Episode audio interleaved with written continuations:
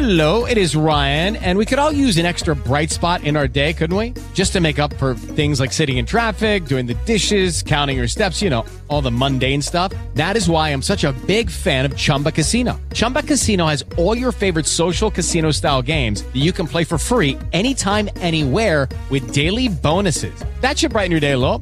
Actually, a lot. So sign up now at chumbacasino.com. That's chumbacasino.com. No purchase necessary. BGW. Void were prohibited by law. See terms and conditions. 18 plus. Hola, ¿qué tal? Soy Carmelina Labourt. Bienvenidos a esta jornada informativa de las breves podcasts correspondientes a este jueves 22 de octubre. A continuación les presentaremos los hechos que fueron noticias hasta este momento. Escuchemos. Félix Bautista fue interrogado por el Ministerio Público.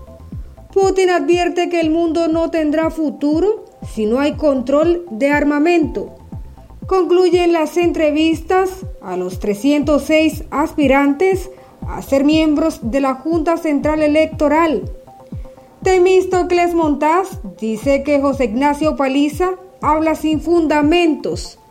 Canciller aclara empresa vinculada a pariente no es proveedora del Ministerio de Relaciones Exteriores.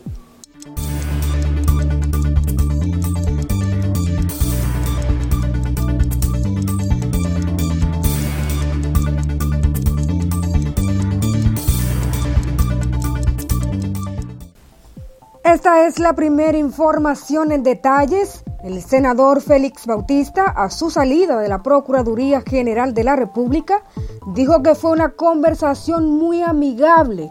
El interrogatorio llevado a cabo por el Ministerio Público, que lo requirió para que explicara su declaración jurada de bienes. Expresó que en la entrevista, que duró más de una hora, el director de la PETCA, Wilson Camacho, y Jenny Berenice Reynoso, directora de persecución, fueron muy amables. Eh, llegamos a las 2 de la tarde, esperamos media hora y la conversación duró una hora. ¿Cuáles temas tocaron? Eh, relacionado con la declaración jurada. Eh, aclaramos los puntos que nos preguntaron y todo. ¿Quedaron conformes? ¿Con la aplicación? Pienso que sí. Hay La declaración que usted hizo, ¿a cuánto asciende? Está en los documentos, está en los... No, es que no. Yo... Pero díganos, lo tienen ahí. El Congreso de la República Dominicana comenzó la gestión de fondos no reembolsables de la cooperación internacional para fortalecer la fiscalización del poder legislativo y elevar la calidad de sus funciones desde un accionar más democrático. Un primer paso de esta gestión ha sido el encuentro de trabajo sostenido por la senadora del Distrito Nacional, Faride Raful, y la viceministra de Cooperación Internacional del Ministerio de Economía, Planificación y Desarrollo, Olaya Dotel, en la sede de este ministerio. La viceministra Dotel identificó las necesidades requeridas y las fuentes de fondos de cooperación no reembolsables para que el cuerpo de legisladores cuente con equipos técnicos adscritos que les permita hacer mejores análisis sobre los proyectos de ley, lo cual incidirá en tomar mejores decisiones a favor de la población. En tanto que la senadora Raful señaló que urge una reforma del Congreso de la República para mejorar el uso de los recursos que se administran, descentralizarlo para que sea un ágora democrática y aumentar la transparencia de la labor legislativa frente a la ciudadanía, acercando así el contrapoder ciudadano a este órgano legislativo. Integrantes del sector empresarial del país abogaron por que los nuevos miembros de la Junta Central Electoral estén desvinculados de toda organización partidaria.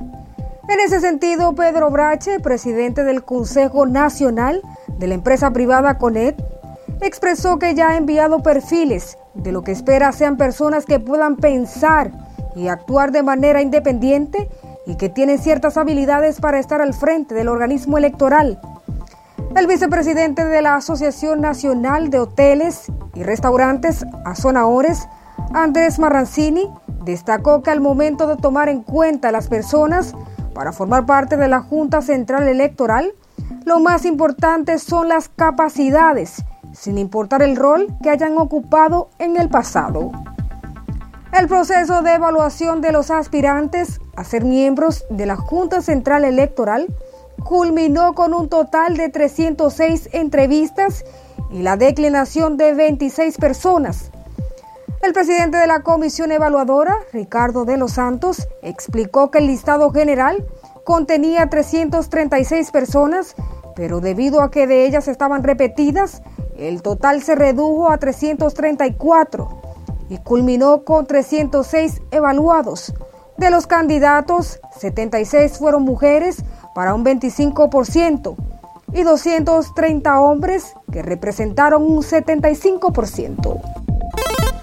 El ministro de Relaciones Exteriores, Roberto Álvarez, aclaró que inmediatamente supo que la empresa Waterlux Enterprise, a la cual estuvo vinculado su sobrino Marcelo Guzmán, era proveedora de esa institución, ordenó que fueran cancelados todos los procesos en los que estuviera involucrado esta compañía y que en lo adelante esta empresa no podía ser suplidora del Ministerio de Relaciones Exteriores.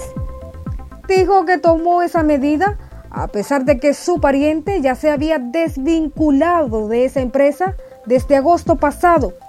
Álvarez, quien realizó una conferencia de prensa para explicar la situación, informó que como parte de la reestructuración del personal de ese ministerio y de los contratos que se hicieron en el ciclo de su gestión, todos se hicieron bajo la dirección del personal de compras de la administración anterior, exceptuando la del 14 de septiembre, cuando se hizo un proceso de compras de 139 mil pesos, que es cuando se detecta la situación con esta empresa y de inmediato el equipo me lo comunica, sostuvo el ministro.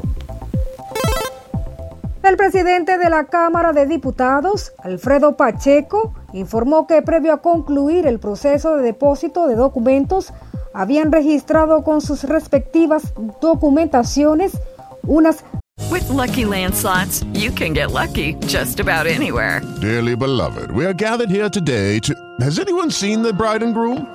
Sorry, sorry, we're here. We were getting lucky in the limo and we lost track of time. No, Lucky Land Casino, with cash prizes that add up quicker than a guest registry. In that case, I pronounce you lucky. Play for free at LuckyLandSlots.com. Daily bonuses are waiting. No purchase necessary. Void prohibited by law. 18 plus. Terms and conditions apply. See website for details. 173 personas.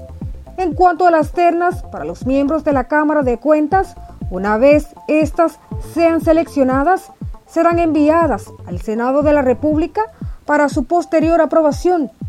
La comisión de la Cámara de Cuentas, presidida por el diputado Rogelio Alfonso Genao, iniciará el proceso de evaluación de los candidatos a partir de la próxima semana. Asimismo, informó que lo que tiene que ver con la terna para el defensor del pueblo, el proceso iniciará el próximo lunes. En este caso, Alfredo Pacheco señaló que los interesados deben comenzar a depositar sus documentos a partir del próximo lunes, proceso que tendrá una duración de 30 días. Entonces el lunes estamos a 26 de octubre y entonces cierra el 24 de noviembre, señaló el presidente del órgano legislativo durante un encuentro que sostuvo con empresarios.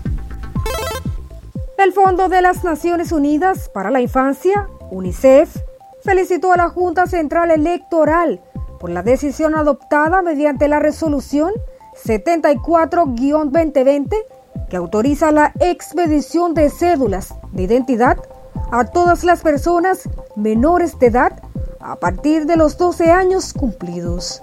Con dicha resolución se avanza un paso más en el aseguramiento del ejercicio del derecho a la identidad para todos los niños y adolescentes en República Dominicana, indicó Rosa Elcarte, representante del organismo internacional en el país.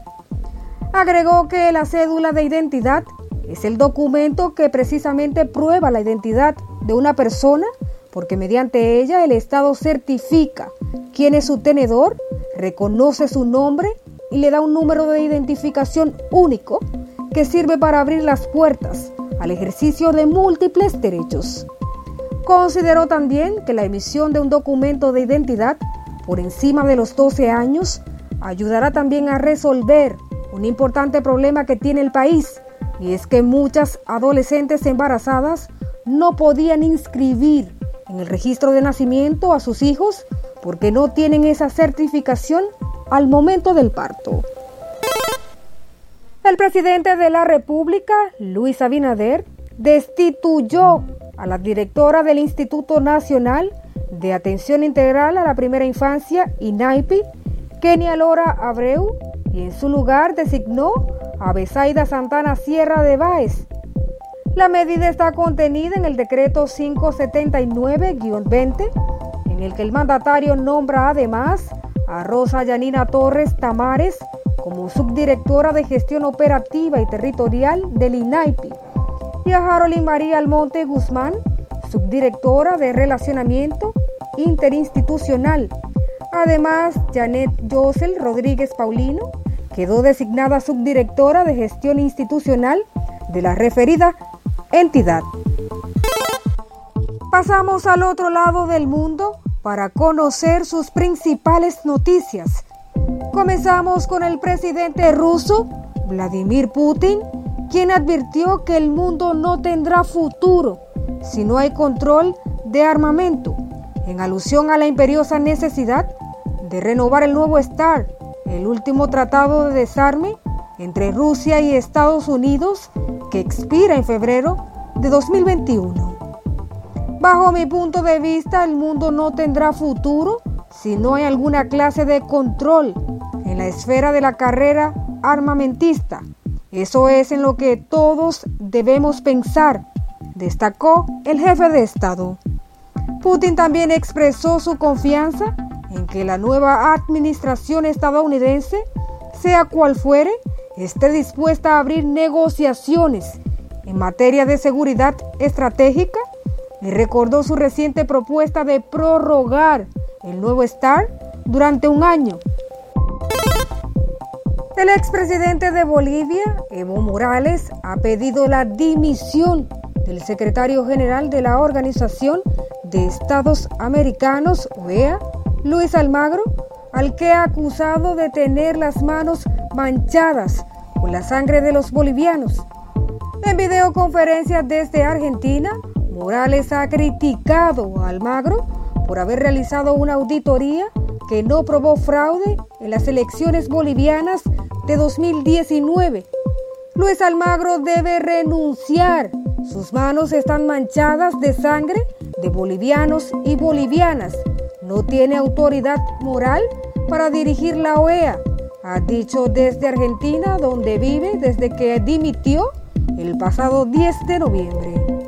Si tiene ética, moral y personalidad frente a ocho investigaciones que desmienten que hubo fraude en Bolivia en 2019, la mayoría de Estados Unidos le toca renunciar y tiene que ser procesado, enjuiciado y juzgado, insistió el exmandatario.